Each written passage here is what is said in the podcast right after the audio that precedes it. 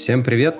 Это новый выпуск э, подкаста «Не про деньги», где мы раскрываем мир денег э, через вселенные, скажем так, других людей. И сегодня у меня в гостях замечательная Оля Полищук. Оля – коуч, карьерный стратег, консультант и бизнес-фасилитатор. Оля, привет! Рад тебя видеть. Здорово! Привет-привет! Спасибо большое, что откликнулась, что подкаст вызвал желание пообщаться. И с места в карьер я, наверное, сразу, чтобы, чтобы не расшаркиваться, мы за эфиром немножко пообщались. Про тему денег я разговор стандартно начинаю с такого общего вопроса. Но мне интересно, что ты в целом думаешь про деньги, что для тебя это такое, как ты это понимаешь? Ну, для меня деньги — это большая часть экономической модели мира, которая определяет торгово-денежные обменные отношения. Mm-hmm. Ну, правда. Ну, то есть, наверное, если говорить конкретно лично про меня, то для меня это ресурс. А, и для меня, собственно, наличие определенного количества денег обеспечивает свободу. Свободу там выбора, передвижений, а, не знаю, выбора очень тоже здесь можно перечислять, э, чего, например, чем заниматься, как этим заниматься, там, я не знаю, как э, проводить свою жизнь, как не проводить свою жизнь и так далее. То есть э, моя, например, ключевая ценность, которую я когда-то определил, это такая свобода. И для меня наличие финансовой какой-то возможности эту свободу осуществлять и давать ее себе, это, в общем-то, в том числе денежный ресурс это такой способ, наверное, оставаться в возможности выбирать. А, если очень философски. Если не очень философски, это еще и как бы, а, ну, понятно, как у всех, базовая безопасность, а, типа из серии, что я сейчас могу, на что я сейчас могу повлиять, ну, как бы чем я могу, если что, себя как-то поддержать, ну, не могу сказать, что это большая часть моей самооценки, скорее это как бы производная от того, что я очень сильно заточена на результат. Мне, в принципе, как бы, наверное, много свойственно ачиверская такая достиженческая логика действий, и поэтому скажем так, она мне не чужда. То есть не одна единственная, но это, наверное, такой как бы мой... Я довольно сильно зависима иногда от результата и от какого-то желания на это влиять. И деньги могут быть вполне себе хорошим таким маркером того, есть результат или нет результата. Ну, типа, условно, есть какой-то процесс, который э, в том числе в денежном эквиваленте можно измерить или нет. Потому что в каком-то смысле эффективность, она измеряется точно не только в деньгах, но она измеряется в них. Это mm-hmm. количественный эквивалент. Да, слушай, слушаю тебя и такой, типа, блин, так все разложено, такое классное понимание себя. И у меня такой вопрос. Всегда ли у тебя было, ну, как бы, вот так, так выстроено, или ты к этому пришла? То есть, типа, вот про ценность свободы ты сказала, про возможность выбирать, как это связано в том числе с деньгами. И то, что, ну, как бы деньги – это некая такая метрика или там измерение, да, результатов, к которым ты идешь? Или ты к этому как-то пришла и как пришла? Как сложилось такое понимание? От царя гороха, как говорится, да, давай. Так сейчас mm-hmm. красиво звела, давай mm-hmm. объяснись. Слушай, нет, ну, как бы, давай так, я все-таки занимаюсь, э, как карьерный стратег, э, занимаюсь большим э, Э, таким делом, которое называется понимание других людей в контексте того, что им надо, когда они приходят, э, думают про свою карьеру. Но перепридумывание себя я это называю, то есть такое карьерное самоопределение во взрослом возрасте, когда у тебя уже была какая-то первая карьера, а может быть и не одна. И вот эта вот история, что э, перепридумывание себя как тему мне подсказали люди, которые пришли ко мне когда-то в коучинг. А пришли они ко мне когда-то в коучинг, посмотрев на то, как я когда-то сама себя перепридумала. То есть я типа вполне себе продукт собственной какой-то жизнедеятельности. Вот, ну, я работала в найме, у меня была зарплата, я этой зарплаты воспринимала, как сейчас помню, у терапевта в 2017 году я нашла, что моя зарплата — это кирпич, а, типа вот он мне кирпичом падает на карточку, на этой карточке он а, а, частично уходит в более такое строительство э, здания какого-то, такого фундамент. Ну, типа вот этот кирпич, вот есть, знаешь, там годовой кирпич, бонус, вот он падает, значит, как бы. А есть вот эти вот 12 кирпичиков, которые как бы падают по чуть-чуть. Вот эти 12 кирпичиков, которые падают по чуть-чуть, нужно, значит, как бы обязательно почему-то э, потратить. Вот это такая была история. Э, и, соответственно, у меня была какая-то... Короче, когда у меня стала зарплата, которую я уже не могу потратить, э, то был у меня такой период жизни. Э, при этом сейчас я не считаю, что это за большая, большие деньги и большая зарплата, но тогда мне казалось, что вполне себе, да, для той ну, как, знаешь, как в mm-hmm. карьере есть какое-то шкалирование. Вот ты дорастаешь mm-hmm. как бы до одной зарплаты, вытрачиваешь ее целиком. Ну, то есть mm-hmm. сначала зарплаты, допустим, не хватает, Mm-hmm. А, типа ты такой, типа, перебиваешься, да, потом mm-hmm. ты начинаешь там искать какие-то возможности для того, чтобы у тебя к зарплате были еще какие-то фрилансы, оно становится как-то больше, ты начинаешь работать очень много. Но в целом у тебя есть вот это вот как бы ощущение безопасности от того, что как бы твое много, оно эквивалент каким-то деньгам, которые приходят и покрывают все твои хотелки. Там, не знаю, поездки в Калифорнию и там, я не знаю, ресторан э, на Патриках, короче. И дальше начинается какая-то другая там второй этап, когда ты попадаешь там не знаю, в какую-то среду. У меня так было, да, когда моя зарплата начала как бы покрывать в одном месте все мои там вопросы и хотелки, потом она начала как-то расти, потому что я продвигалась по какому-то, ну, не знаю, карьерной лестнице. Вот. И когда-то она стала такой, что, ну, типа, мне вот одной, я одинокая там девчонка, живу, типа, там, в центре Москвы тогда, и, там, не знаю, ни в чем себе в целом, в моих потребностях там, хипстера наверное, как было бы правильно сказано, там, не отказываю. То есть, ну, наверное, для тех, кто нас слушает, там, мой lifestyle в, тот, в те времена, это там, типа, я не знаю, я ем out примерно а, три раза в день. А, у меня, типа, нет времени, типа, ни на что, кроме работы и каких-то социальных там всяких развлечений и штук. Вот, мне интересен там в каком-то виде спорт, но не сильно а, моя социализация происходит, там, не знаю, на вечеринках, э, на каких-то открытиях э, галерей, там, не знаю, музеях, э, барах и так далее. Вот это, типа, такая вот моя жизнь. И мне там, допустим, около 30, моим друзьям примерно столько же, семьи детей меня нет, там, прекрасно себя чувствую в достаточно дорогом московском городе в центре э, Садового кольца. Вот. Э, соответственно, вот от этого момента, когда у тебя, наверное, у меня стало достаточно, ну, как бы устойчивое денежное ощущение, э, начало зреть вопрос э, смысловой. Ну, типа, а что я вообще как бы хочу-то от себя? То ли я делаю, то ли я вообще, тем ли я занимаюсь?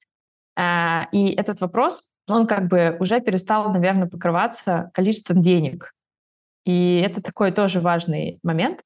И, честно говоря, э, ну, я работала в некоммерческом образовательном учреждении, которое все-таки имело очень конкретный бюджет, и я как исполнительный директор этого учреждения понимала прекрасно, как бы, ну, условно, что мы там, типа, фандрайзим деньги на хорошее, типа, мы не собираемся, типа, быть коммерческой структурой, и поэтому здесь были лимиты. То есть, типа, я в целом не могла представить себе, что вот в этой вот конкретной конфигурации моя зарплата еще как бы вырастет. Да, то есть вот, наверное, когда я дошла до понимания, что если я буду делать еще больше, а я уже как бы в лимитах своего времени и сил, я вот туда шагну, то, наверное, случится какое-нибудь там, не знаю, второе, третье, четвертое, пятое, десятое выгорание, и в целом это будет, ну, как бы не очень грамотно.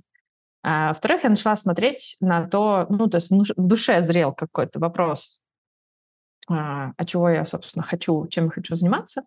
И, собственно, этот вопрос висел со мной несколько лет, ну, примерно два года. И, собственно, для того, чтобы его решить, я ушла в никуда. И вот в этом в никуда э, создалась какая-то тишина, которую я создавала, точнее, да, для того, чтобы как-то ощутить какие следующие варианты. И вот, наверное, с того момента, это 18 год, я довольно сильно понимала, начала прислушиваться к тому, а, что я хочу, какие у меня есть э, вообще ценности, какие у меня есть э, интересы, какие у меня есть сильные стороны. И вот из этого такого тройничка, э, наверное, начала вырисовываться концепция типа «чего я хочу», а потом я уже там начала накладывать на это модели, сколько мне как бы нужно денег для того, чтобы оставаться при этом с этим я хочу в, конте, ну, в комфорте, да, в каком-то, ну, или типа прийти к этому комфорту через еще какое-то время. Но в целом могу сказать, что как карьерный стратег точно могу сказать, что когда люди используют свои сильные стороны и как бы не изменяют хоть каким-то своим базовым ценностям и потребностям, то через какое-то достаточно быстрое время этот результат, этот потенциал реализуется быстрее. То есть когда ты работаешь со своими сильными сторонами по треку, условно, который тебе хорошо помогает эти сильные стороны раскрыть, ты бежишь априори качественнее и быстрее. И обычно деньги, как э, эквивалент обратной связи, как такая субстанция, оно приходит достаточно, ну, как бы оперативно. Но в моем случае э, я точно не гналась, наверное, за деньгами, потому что у меня была подушка безопасности, когда, которую я как бы, я не покупала квартиры, но у меня как бы было понимание, что я хочу себе обеспечить какую-то свободу для того, чтобы иметь возможность какое-то время подумать, что я хочу, потому что в ситуации, когда ты, ну, как бы менеджеришь большое количество людей, у тебя много проектов, у тебя нет такой роскоши. То есть, наверное, ты этими деньгами покупаешь себе какой-то, ну, роскошь, давай mm. так, э, думать. Ну и, собственно, вот это поступательное действие к тому, что там я начала коучинговую практику, через какое-то время консалтинговую практику, то наличие клиентской базы, там, понимание, что ты действительно как бы какой-то востребованный человек, оно приходит не сразу, оно, на мой взгляд, в любой профессии там, новой занимает э, срок от года до трех лет, то есть такое становление в адаптационный период, когда ты ну, с какого-то такого, ну, не джуниора, а скорее, знаешь, такого нового средняка. То есть это не джуниор совсем после университета, но вот когда ты, наверное, приходишь в новую какую-то профессиональную роль, у тебя есть период как бы адаптации в этой роли. И вот он может занимать, ну, типа, от одного, вот говорю, до трех лет, и какие-то серьезные финансовые прорывы, мне кажется, они начинаются э, точно не на первый год, хотя у всех бывает по-разному, но какое-то среднеарифметическое, которое мы не знаем, конечно же, потому что продается в интернете другое, оно, на мой взгляд, приходит как раз, когда этот адаптационный период заканчивается, человек как бы сознанки относительно себя и своей, своих сильных сторон и своей деятельности и своих ценностей, ну и как бы деньги становятся эквивалентом то, как его оценивает рынок. Вау, просто я просто, ну, меня не видно, вы меня только будете слушать записи, но я в целом сидел, всегда кивал, улыбался, когда Оля говорила. Uh, у меня просто это очень сильно откликается, и для меня это как будто, ну, такой, знаешь, uh, закон, наверное, понимание того, как работают э, деньги, и часто мы про это и в подкасте говорим, и, в принципе, просто всегда у меня есть такое убеждение, что деньги приходят на то, э, ну, как бы на, на, на ценности, во-первых, да, которые ты реализуешь. И если ты себя в этом во всем органично, комфортно чувствуешь и гармонично, скажем так, выражусь эзотерически, с миром взаимодействуешь, то мир тебе отвечает вот на ну, на тебя, по сути, потому что ты органичен. Слушай, я выражусь не эзотерически. Давай, я вот э, не могу э, похвастаться большим знанием в этой области, но я могу точно сказать, что э, есть э, простая формула. Вот у рынка всегда есть какой-то запрос. Ну, его потребности нужно кому-то закрывать. И есть э, какие-то наборы навыков, и часто тебе могут платить даже за один очень хорошо выработанный навык, как тебе кажется. Знаешь, вот как типа, не знаю, за аналитические способности кого-то или там за импровизационно-аналитические способности, или за импровизационно-аналитические способности и способность, например, создать из этого правильный сторителлинг, через который человек узнает решение своей проблемы. Хотя он тебя видит впервые. Вот я сейчас тебе только что, например, три столпа своего какого-то, ну, наверное, ключевого рабочего поля а, определила. И вот условно с, одной, с одним качеством очень часто тебя люди встречают, с еще двумя-тремя, которыми ты только обладаешь, и создается какой-то такой, как, как сказать, микс, да, то есть вот уникальное э, торговое предложение. И ты, условно, на это уникальное торговое предложение все время получаешь, э, ну, как бы либо ты устанавливаешь цену, либо, условно, рынок на тебя устанавливает цену, ты с этой ценой либо согласен, либо не согласен, пытаешься там ее как бы негашировать, повысить и так далее. Но обычно это все происходит от собственного понимания, что ты этой потреб... ну, как, короче, как ты эту потребность рынка закрываешь. То есть, типа, это как сказать, ну вот я как консультант, например, вот у меня действительно, я работаю очень много с быстро растущими командами, они быстро растут, потому что, потому что у них как бы идут дела. Но э, обратной стороной этого процесса является полная неразбериха, и э, типа зачастую им нужен кто-то со стороны, кто с ними поговорит о том, как они остановятся и подумают, как им хочется делать дела для того, чтобы вот это все дальше не превратилось в полный э, неорганизованный хаос. И здесь, например, с такими людьми не работает «давайте сядем и потратим три месяца на аналитическую работу». С такими компаниями, например, и с такими командами э, очень важно как бы самому быть, допустим, там, не знаю, импровизированно быстрым и очень поспевать за тем, как они думают. Ну, то есть такая, знаешь, быстрота ума, а, э, там, скорость реакции. И, допустим, вот, казалось бы, за эту вещь, а, типа, тебе отдельно, ну, она не звучит как что-то, за что тебе могут платить.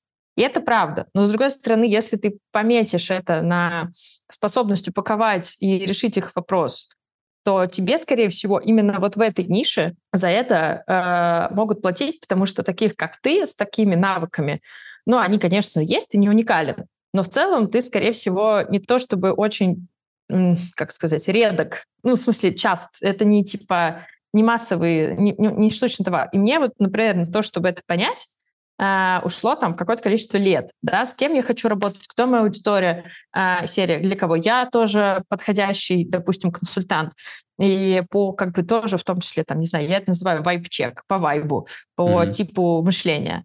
Uh, и вот, как бы, когда встречается потребность рынка, а это потребность рынка, такие команды существуют, у них есть потребность вот в таких, допустим, консультантах. И, типа, когда на них не старая школа приходит, которая говорит, нет, давайте, типа, э, сделаем 33 аудита. Мы, кстати, ответственность за это брать не будем, но мы как бы зато расскажем вам, как жить. Они говорят, не-не-не, подождите, пока вы делаете аудит, у нас все поменяется. Давайте как бы немножко по-другому. И вот на этой монстыке у тебя есть возможность вырастить свою, там, ну, у меня появилась, там, не знаю, когда-то возможность вырастить какую-то свою маленькую практику или там попробовать ее, по крайней мере, как-то взрастить. И за это люди готовы платить. И люди всегда за что-то готовы платить за быстроту, за качество, за быстроту и качество. Ну, вот это наша любимая схема, да, там за красивое, за экспертизу, на нетворк. Ну, то есть надо просто найти то, что у тебя на самом деле часто лучше всего получается, и за что при этом тебе готовы платить. Такое как бы... Э, это, это симбиоз. То есть просто найти, знаешь, вот, может быть, я вначале так рассказала, что вот просто найди себя. Нет, не просто найди себя. В том числе проанализируй потребности бизнеса и соедини две эти вещи. Где-то на этом стыке точно находится то, что может тебя приносить те деньги. И, скорее всего, это будет приносить, извини, твоим эзотерическим языком, скорее всего, и энергию. Потому что если ты будешь делать то, что плюс-минус получают у тебя, и за что тебе платят, но я очень сильно сомневаюсь, что тебе будет очень плохо. Да, да. Слушай, звучит все очень э, как, знаешь, бери и делай. Эм, рационально. И, и, да, да, да, да, да. Я, ну, мне, я все это понимаю прекрасно. Я бы немножко хотел назад вернуться. Вот э, особенно интересен тот период, когда ты начала вот этот процесс э, трансформации, выхода из найма в работу на себя.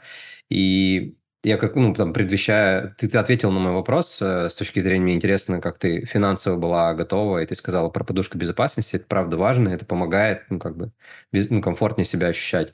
Мне интересно потом, как ты м, процесс вот первых шагов, когда ты делала, когда ты только вышла в новой роли, э, как у тебя там ощущалось с точки зрения денег? Там, знаешь, первые э, чеки ты выставляешь как человек в другой роли уже. Как вот этот там, Слушай, первый год ну, как проходил? Ну, первый год проходил в большом количестве работы. Ну, наверное, так, смотри, я э, человек э, из э, воспитанный в стиле, что без труда не, не вытащишь рыбку из пруда. То есть для меня легкость, вот это вот там, типа, что там сейчас еще говорится, деньги в легкости, деньги, в деньги там да. из, из деревьев. Ну, я пока, ну, я, меня пока, когда я втыкаю палку вот на Бали, я тут живу, да, у меня пока денежное дерево не прорастает, ну, то есть без того, чтобы я что-то с этим сделала. Возможно, это надо еще что-то там поизучать, но я поняла, что мне интересна вот эта коучинговая роль, и у меня была тогда большая какая-то идея. Мне было тогда 30 лет. Мне очень хотелось Uh, у меня был смысл, короче, мой внутренний. Мне очень хотелось, чтобы такие 30-летние придурки, как я, которые очень любят работать, а я, правда, очень люблю, могли, помимо того, что у нас никто эту работу не отбирает, быть более бережными по отношению к себе.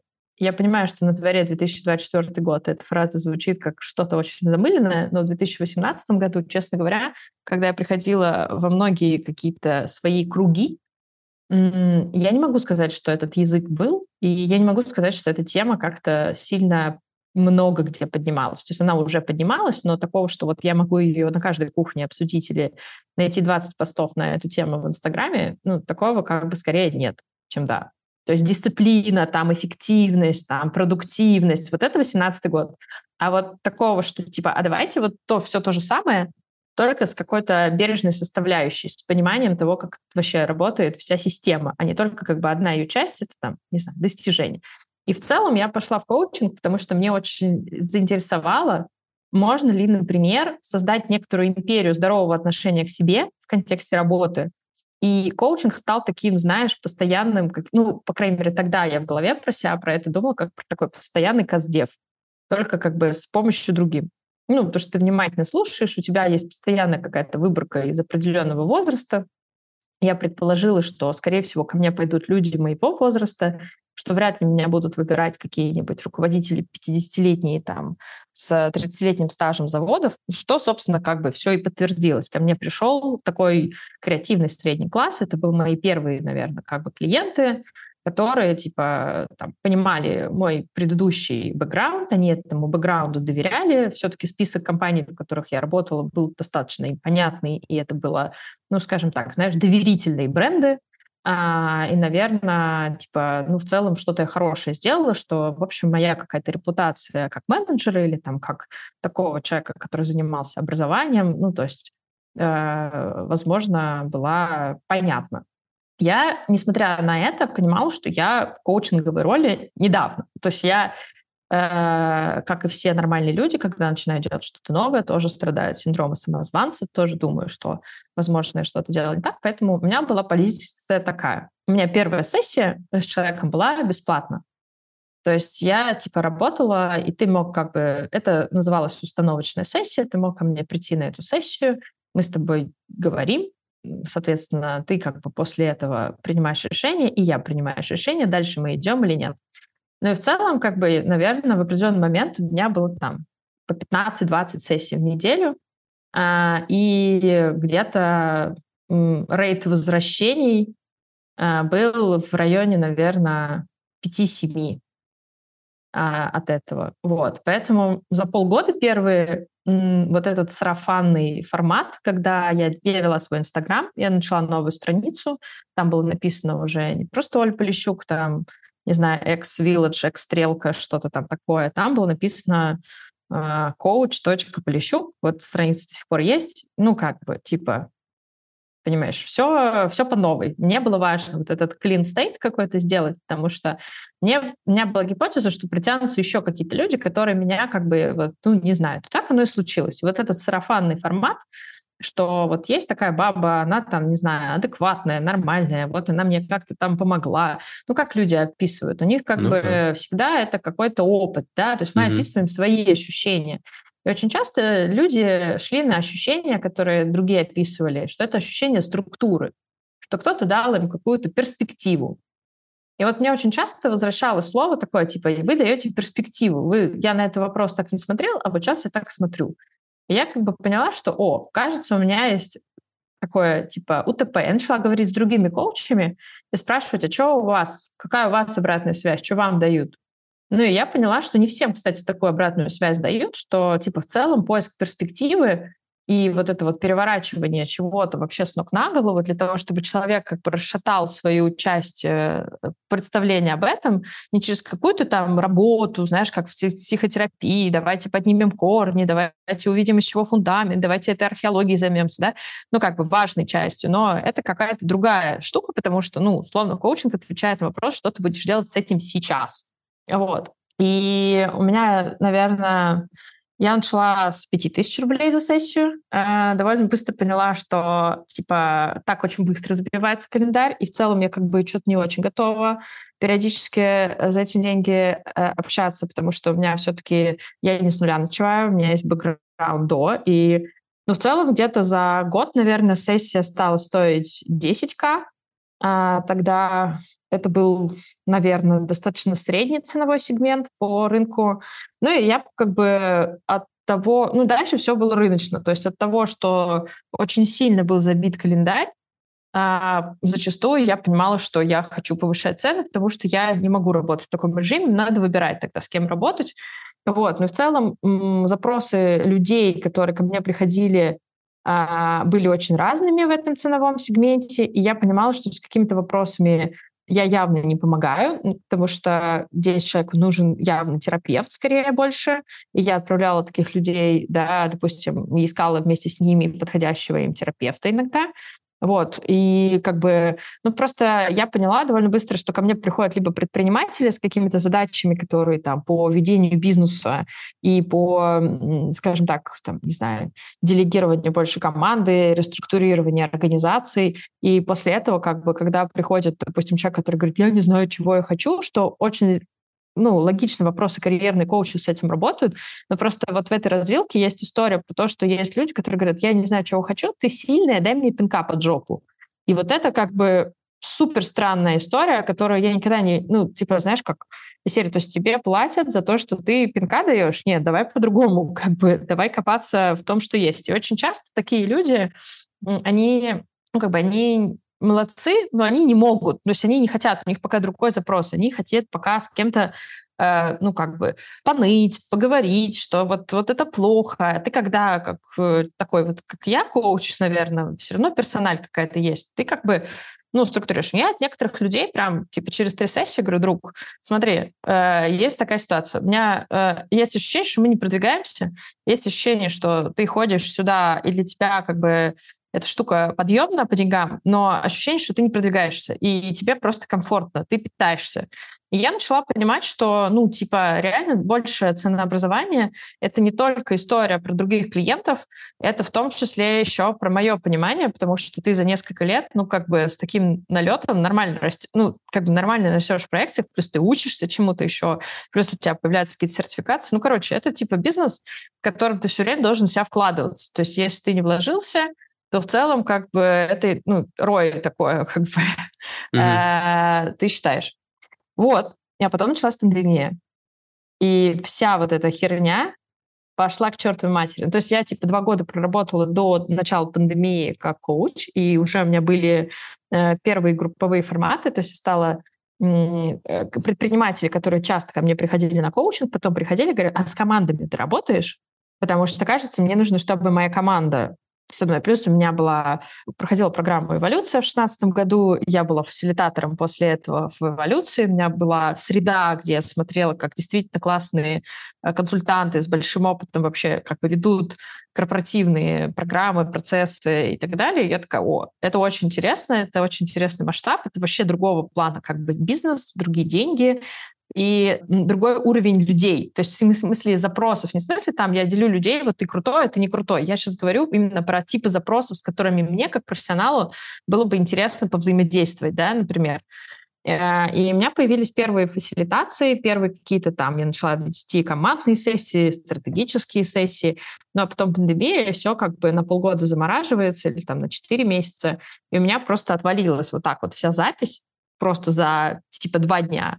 Ну, то есть у меня как бы вся моя запись, я была там на два месяца вперед я была расписана, вплоть до того, что иногда я думала, где мне взять выходной, чтобы вот там съездить за город не на день, а на два. Вот. И тут, как бы, знаешь, от такой востребованности и от вроде постоянного какого-то занятости ты приходишь к нулю полному. И это было очень интересным опытом, а, потому что, ну, первое было ощущение, ну, окей, а сейчас что-нибудь еще придумаем, потому что в целом вот этот уход в никуда рабочий в 2018 году, он давал много, ну, как бы опыта в этом. Но страшно было очень, потому что ты вроде как... А что это значит? Ты плохой коуч, если к тебе в кризисное время не пошли? А средний креативный класс как ты понимаешь, как моя основная целевая аудитория, это вообще-то, ну, как бы, ну, наверное, главная аудитория, которая в целом пострадала в этот момент очень сильно, а, потому что это как бы не какой-то большой бизнес, который в любом случае будет продолжаться, да, типа э, у него инерции гораздо больше. Это не какие-то организации, у которых там а, типа запасы Родины. Это, в общем, люди, у которых накоплений, ну, обычно там на полгода, на год вперед. И, и вот, как я описывала, вот здесь вот у нас э, есть деньги на кафе, вот здесь вот у нас есть деньги на коуча, мы еще, у нас еще все впереди, но вот тут вот пандемия, и вообще-то как бы вообще не очень понятно вот эти три месяца было, что с рабочими местами. Вот. Но и тут я поняла, что ну хорошо, а что я давно хотела сделать? Я давно хотела сделать курс по карьерному а, перепридумыванию, потому что вообще-то у меня накопилась достаточно большая база в коучинге и выборке всяких упражнений, которые я там тестила на людях, делала. А, и мы объединились с моей подругой э, Крис Вазовски. Я ей позвонила, она меня сильно младше. И я говорю, как там вы, молодые, нынче онлайн-курсы делаете? И она говорит, ну, бабуль, смотри, во-первых, конечно, ты сама не сдюжишь, давай мы с тобой здесь поработаем. У нее была продакшн-студия подкастов, одна из первых тогда вот э, в России. Э, ну, точнее, в русском рынке, русскоязычном. вот. И мы запулили курс за два месяца а, на основе вот этого всего э, и стартанули этот курс. Я никогда ничего не продавала до этого момента в своем инстаграме. Он просто у меня служил такой площадкой, где я делилась своими какими-то мыслями. И за день продали весь первый поток. Ну, типа, я впервые в жизни видела, как люди вот ссылочки в интернете покупают, и как бы я такая, вау, окей, себе. прикольно. Вот так у меня появился продукт. Угу. Первый. Да, я, я помню, даже видел, я помню этот продукт. Слушай, ты, такое ощущение создается, что как бы ты такой твой путь, и ты в нем как бы так очень структурно, правда, двигаешься. И такая, ну да, было страшно, но потом я придумала курс, как круто. А я такой думаю, а были ли у тебя, ну, такие моменты, где ты прям вот, ну, типа, боялась? Есть ли, есть ли на твоем пути? Потому что вот всегда путь соло, на мой взгляд, он препарирован, э, ну, как бы такой разной гаммой, ну, разных переживаний. То есть, условно, если брать найм, это какая-то понятная история, стабильность. А вот когда ты работаешь на себя, это, ну, иногда эмоциональные качели. Были у тебя какие-то моменты, вот особенно с деньгами связанные, когда ты такая, ва, что происходит? Ну, мне кажется, я никогда не была соло, на самом деле. Ну, то есть, что значит соло? Если я правильно тебя поняла, это когда ты вот вообще один стоишь. А я брала новые роли, и стояла всегда рядом с какими-то людьми, находила себе людей, на которых там ну, где-то я могу равняться в чем-то, у которых я где-то могу что-то спросить, учиться. Иногда это, наверное, какой-то менторский формат, но неофициальный. Иногда это просто насмотренность на близкого рядом человека. Ну, то есть, например, там с Кристиной у нее был опыт уже к этому моменту запуска онлайн-курса по подкастингу. И по факту, э, типа, она очень хорошо понимала, сколько денег нам нужно будет на продакшн. А, и, честно говоря, мы уложились. То есть у нас там выход из бюджета на косты был там немногим больше, чем мы заложили. И чего мы не знали, это сколько у нас может быть типа продаж, потому что не было такого опыта.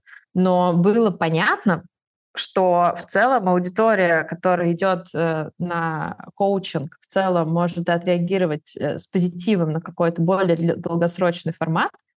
Плюс, мне кажется, мы очень вовремя, в мае месяце мы запустили первый 20, ну, короче, первый месяц, вот май пандемии первый, мы запустили курс, и, конечно, это просто вызвало эффект разорвавшейся какой-то бомбы, отложенного спроса, потому что мы его по факту создали. То есть к нам пришли очень заряженные люди, потому что все находились эти три месяца тоже в состоянии, что пандемия дала просраться и такая типа, так, а что-то действительно может надо менять. Я вообще могу тебе сказать, что даже вот сейчас 24 год, мы живем в исторических событиях последние четыре, ну, на моей такой яркой памяти, помимо там каких-то кризисов, я не знаю, которые я в детстве переживала, видя их на родителях или там, допустим, э, в своем журналистском детстве, когда всю редакцию уволили, меня тоже уволили. Я, ну, в этот момент я получала просто гонорары, Я училась в универе и как бы, типа, в целом пришла к родителям домой, сказала, меня уволили, всех сократили, издание закрывается, потому что оно разорилось. Ну и родители сказали, ой, как нехорошо. Ну, знаешь, у всех так сейчас. Я говорю, ну да. И я поехала, там, не знаю, подавать документы в Амстердамский университет. Ну, как бы меня это тогда, типа, не сильно, знаешь, тронуло. А вот как бы вот в этот момент страшно было, что я сейчас останусь должна, а, но тут был человек близкий, который говорит, слушай, ну, во-первых, как бы мы с тобой эти косты, если что, на продакшн поделим пополам, потому что мне интересно тебя запустить, а тебе там интересно, там, не знаю, со мной сделать эту штуку. Это было правда.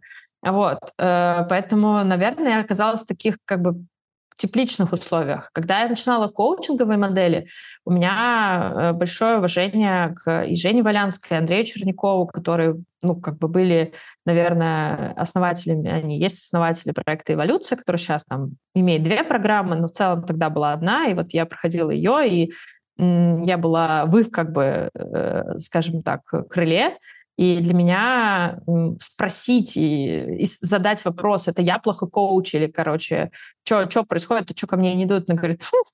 или там, можно было спросить и узнать, э, как к этому относиться, понимаешь? Потому что у людей была выборка в 20 последних лет, а не в мои два последних. И это как бы, типа, наверное, ключевая вещь. То есть деньги — это производное от непонимания от, от неизвестности, ну, как бы, типа, первое, что идет, ощущается небезопасное. Но если ты знаешь, сколько ты тратишь и сколько у тебя денег на счету, я всегда всем своим клиентам, кто хочет менять карьеру, говорю, посчитайте, сколько у вас денег, и посчитайте, сколько вы в месяц будете тратить, при каком количестве э, расходов, даже вот если вы будете тратить, как сейчас.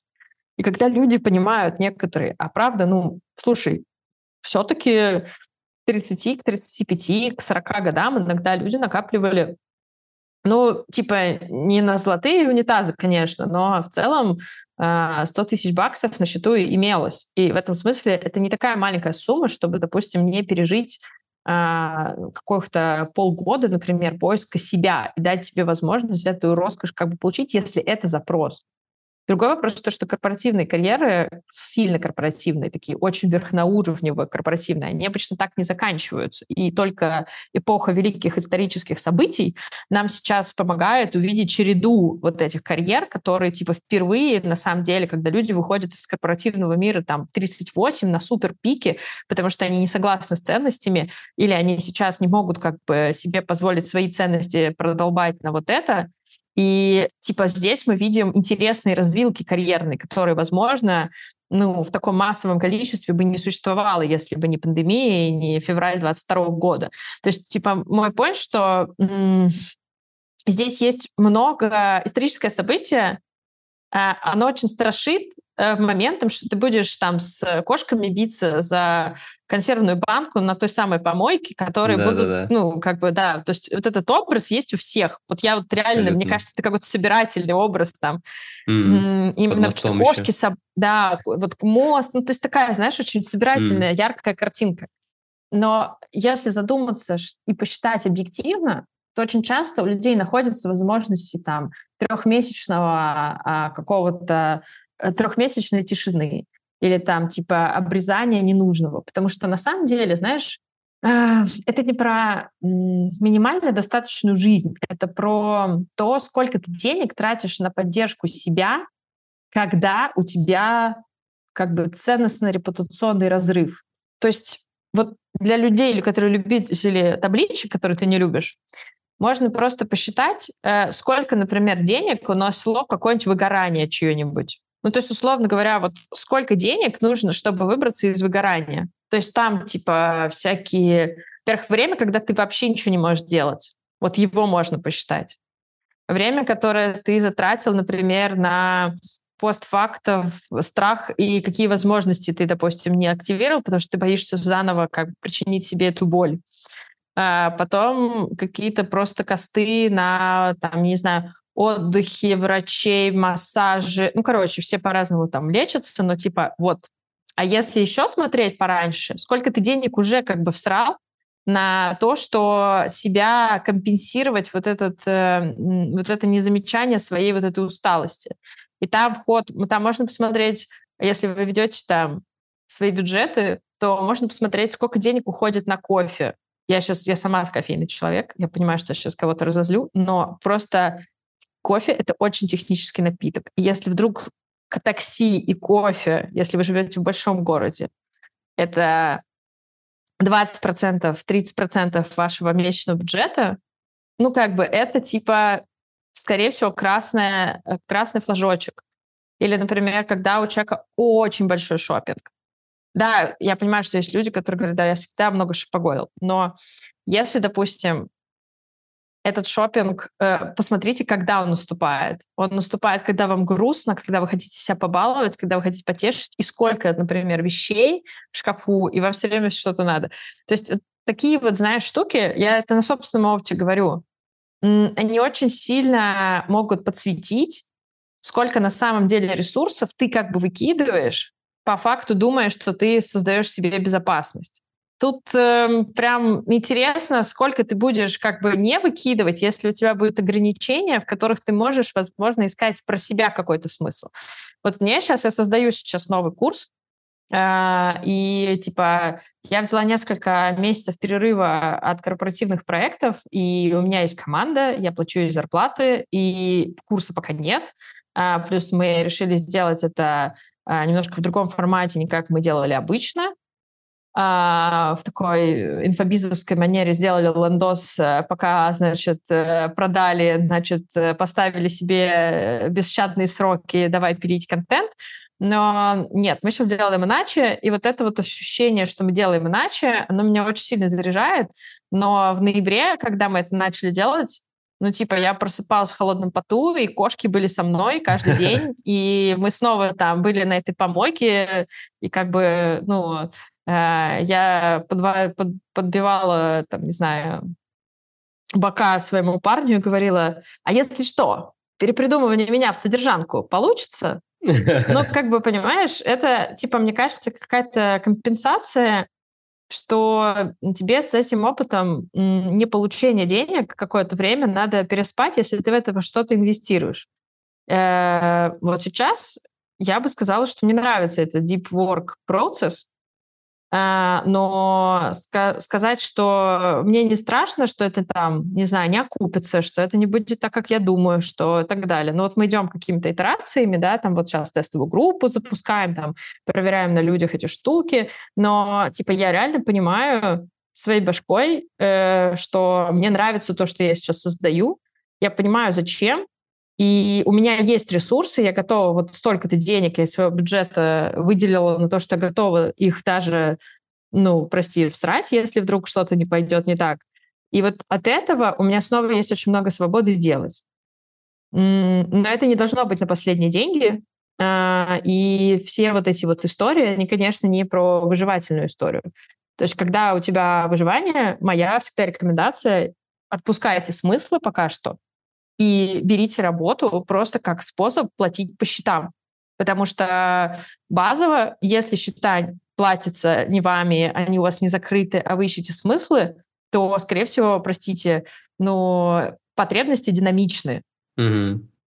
Понимаешь, да? То есть, типа, то, что даже если мы там, у кого-то другая ситуация в жизни, и два года назад он был в полном шоколаде, сейчас он там переехал, у него там, типа, новые штуки, там, работа э, не покрывает удовлетворение, но она покрывает счета, и это типа плата за то, что ты условно выбрал определенные, э, определенные документы, определенную вещь, которая очень важна для тебя в долгосрочной перспективе. И в таком случае, да, деньги и работа — это просто ресурсы. И к ним можно относиться просто как к ресурсам. То есть как бы не обязательно искать тех же смыслов, что два года назад. То есть ты вернешься когда-то, скорее всего, на эти круги, но, ну, как бы, не знаю, знаешь, ругать себя за то, что это сейчас не так, и пытаться одно натянуть на другое, это супер болезненный вариант, который я бы не рекомендовала в такой ситуации делать. То есть нормально терять уровни потребностей. Они могут меняться в течение жизни, они нестабильны. Да, звучит э, понятно, но мне кажется, это может быть, там, не знаю, непонятно, когда, не знаю, там, невысокий уровень понимания себя, своих потребностей и прочее. То есть это же такой эволюционный процесс, мне кажется.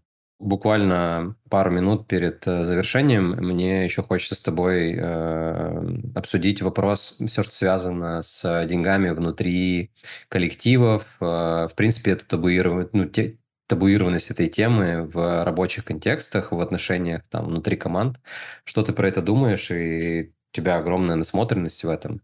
Ты имеешь в виду что? Как в компаниях э, делят деньги или что? Э, я имею в виду Почему тема денег настолько табуированная внутри, не знаю, коллективов рабочих и, в принципе, является такой, знаешь, необсуждаемой вообще? Может, ты какую-то динамику здесь замечаешь или какие-то особенности? Мне кажется, все сильно зависит от все-таки культуры рабочей, потому что разная рабочая культура — это разные ценности компании. Ну, то есть, типа, я, конечно, не фанат цитировать какие-нибудь известные книжки, но если мы возьмем там нашумевшую книжку Netflix э, про никаких правил, которая описывает их рабочую культуру, то там, например, есть несколько прям глав про то, что люди, ну, ты, од, од, смотри, один из, э, по-моему, постулатов Netflix это типа только звезды. Ну, то есть они набирают и они держат внутри себя, даже когда уже набрали людей, типа только как бы супер мастодонтов рынка, которые типа хай-ачиверы такие. И таким образом они получают типа свои результаты. И если, например, ты сам, э, и когда там, по кейс, когда ему звонят рекрутеры, и он типа, и они такие, идите на встречу с рекрутерами, потому что тогда вы узнаете, сколько, как бы, допустим, предлагает сейчас рынок. И если, блин, мы вам платим меньше, чем рынок, шлите нас нахер. И типа нам как бы говорите, что как. Ну, там такая, значит, мизансцена. Вторая история — это с тем, что типа Netflix открытая, типа структура э, прибыли, доходов, и вся эта информация есть вплоть, ну, в открытом доступе, вплоть до самого маленького сотрудника, потому что условно это там мотивирует тебя на то, что ты понимаешь, какой вклад своей маленькой там винтиком ты вносишь в этот весь огромный цифровой э, поток, который, наверное, ты за свою жизнь никогда не увидишь, и это очень сложно осмыслить вообще, ну, вот эти деньги. Да? Но при этом как бы ты понимаешь, что это часть чего-то больше. Ну, короче, есть же примеры. То есть я не думаю, что это Понятно, что сейчас можно сейчас подискутировать, что я беру какую-то ошибку выжившего, какую-то компанию, которая там очень спорная в своей культуре, делает много спорного с точки зрения наверняка там каких-то других вещей, но это вот просто кейс, что в культуре компании может быть открытость деньгам, потому что она мотивирует людей, например, про эти деньги свои думать, потому что деньги коррелируют с собственной ответственностью за свои скиллы, и в этом смысле получается, что не компания думает, что ты там крутой или не крутой, и думает, типа, а ты должен думать про это и стремиться к каким-то стандартам. В общем, логично. А если мы говорим про то, как люди обсуждают или не обсуждают свои зарплаты, то на самом деле есть очень простая схема. Ты э, делаешь раз в полгода свой карьерный чекап. Ты заходишь и интересуешься, сколько как бы, получают люди в твоей роли. Как это сделать? Да, господи, ты заходишь на просто сайты с вакансиями, это открытые вакансии, то есть типа плюс-минус открытые вакансии, которые ты можешь посмотреть. То есть там все равно будет какие-то вилки зарплат, драфты зарплат. Что такое хорошо, что такое хорошо-плохо, ну, в смысле, какая средняя арифметика. Потом есть здесь различные ежегодные типа там отчеты, которые делают различные там рекрутинговые агентства по специальностям, а, сколько получают люди в рынке. Это обычно закрытые отчеты, э, там, no name, не сколько в конкретной компании X платят, а сколько получают там, не знаю, аналитики, или сколько получают, ну, наверное, по художникам такого нет, но э, типа по каким-то айтишным или тех специальностям, или там специальностям в области хорики, или там типа гостиничной составляющей. Это нужно, потому что это как бы дает тебе понимание медианы. То есть ты выше нормы, ты ниже нормы, ты охренел, ты недоохренел. Это все очень сильно как бы работает. Что с этой информацией делать дальше? Ну, на самом деле можно... Э, что такое карьерный чекап? Когда ты собираешь в том числе, а что ты сделал, как бы как ты изменился, как твоя роль изменилась за последние полгода. Если, например, твоя роль выросла в каких-то задачах, или у тебя появилась там осознанная какая-то компетенция, и она осталась на уровне там оплаты труда, типа, когда этой роли не было, ну, вполне себе можно упаковать этот кейс и пойти поговорить, что, смотрите, вот примерно э, штука по рынку, вот примерная история, которую я хочу, как бы ты показываешь и подсвечиваешь, что ты сделал, и как бы какая у тебя здесь может быть штука. Нужно ли про это разговаривать с коллегами? Да, может, и нужно. Но с другой стороны, понимаешь, это же очень часто отношение к себе. Ты начинаешь э, с коллегами конкурировать за то, кто, кого считают из вас более крутым.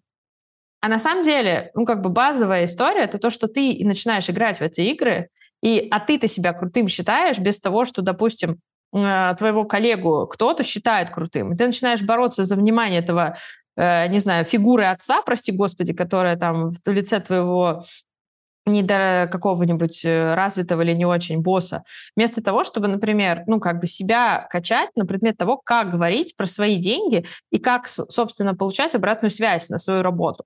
Потому что зачастую, если тебе говорят, знаете, мы сейчас не можем вам повысить зарплату, кому-то повышают дальше после этого, ты об этом узнаешь. Это твой прецедент, сказать, слушайте, ну вот есть такой факт, как вы можете мне это, этот факт, ну, допустим, как-то прокомментировать, да, потому что mm-hmm. вот мне интересно, вы говорите это, я вам верю, но вот тут происходит это, как это тогда работает?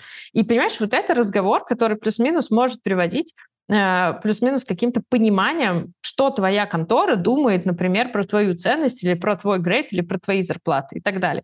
Но в целом есть еще политика организации. В зависимости от того, какая это, ну, какой массовости эта организация, то от твоего грейда, от твоего этого доступа к телу, к каким-нибудь чувакам будет, правда, зависеть ну, тот уровень денег, который ты можешь как бы приписывать. Плюс здесь мы можем еще вспомнить чудесную историю про различные установки, ну, например, там какая-нибудь установка на тем того, что еще, чтобы больше зарабатывать еще, я должен еще больше работать.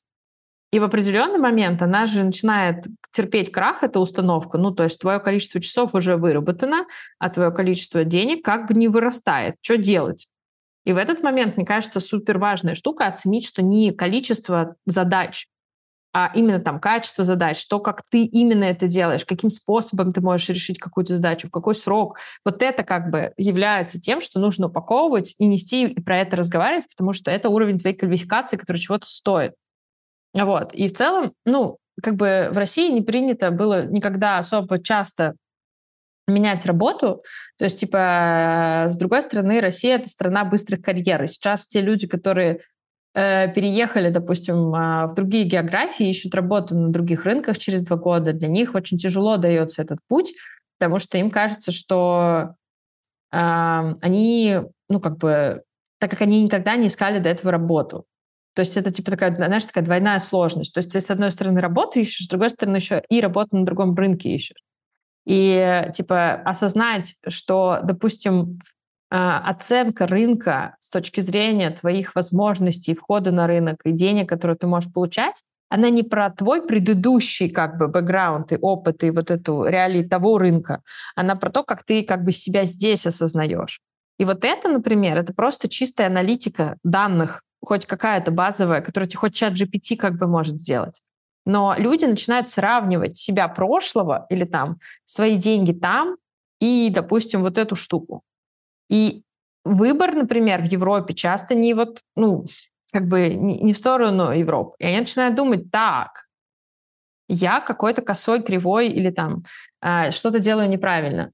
А может быть, это просто реалии рынка, и смотреть на то, как бы, что ты хочешь в перспективе трех-четырех лет, э, в деньгах или там в соцпакетах или в каких-то еще вещах, ну, условно, а, которые могут э, материальной составляющей быть оккупированы. Вот это супер важное.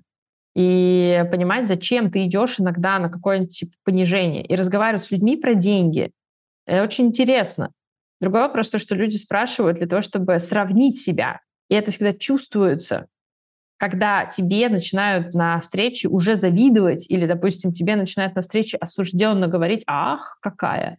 А, а реальность такова, что э, разговаривать про деньги интересно только из позиции а из чего они складываются, из какого опыта или там или как э, какая политика в этом, а, как эти деньги как бы формируют, а, типа насколько быстро они растут. И можно говорить с людьми даже не в категориях конкретных денег, а даже в категориях процентов роста, если это неудобно.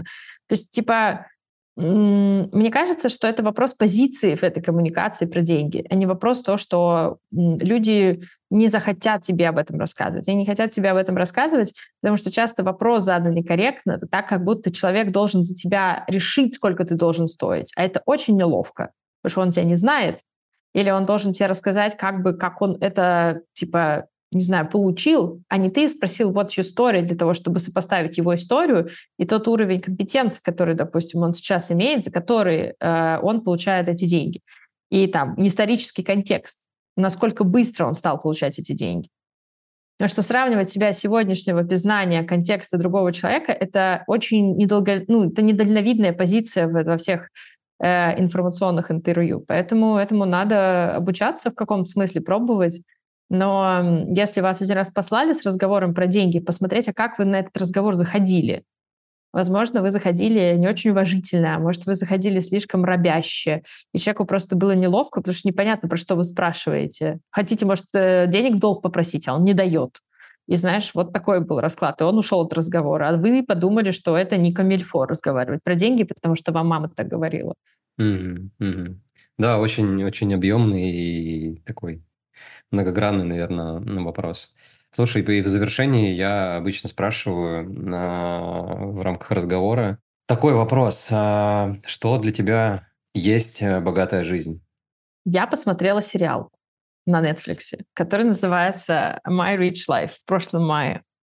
Там как раз объясняется, что такое богатая жизнь, и что это не про Роллс-Ройсы у дороги, и не про э, силиконовые сиськи э, и жопы какие-нибудь, а это типа про способность э, жить, короче, свою жизнь, значит, э, понимая свои как бы потребности и умея и понимая, как ты их закрываешь, не живя типа в долг. Вот это я очень хорошо как и словила такой wellness. Поэтому, наверное, для меня богатая жизнь — это способность, ну, собственно, обеспечивать себе ту самую свободу, а, типа выбора, выбирать не из позиции какого-то, ну, как бы из позиции своих фильтров, да, а, и, наверное, понимать, э, что, ну, к богатству относятся далеко не только типа деньги или не деньги-заменители в виде артефактов, а в целом еще для меня это точно впечатление, способность, например, через какое-то время не работать, а быть там, условно, в каких-то других ролях и с семьей, и, наверное, как-то так. Угу. Да, спасибо большое, что поделилась. А, ну что ж, спасибо большое, Оль, что пришла. Спасибо большое, что столько рассказала, столько осветила. Это было очень здорово. Пожалуйста, хорошая тема. Да. Будем прощаться. Спасибо большое еще раз. Всем пока. Пока.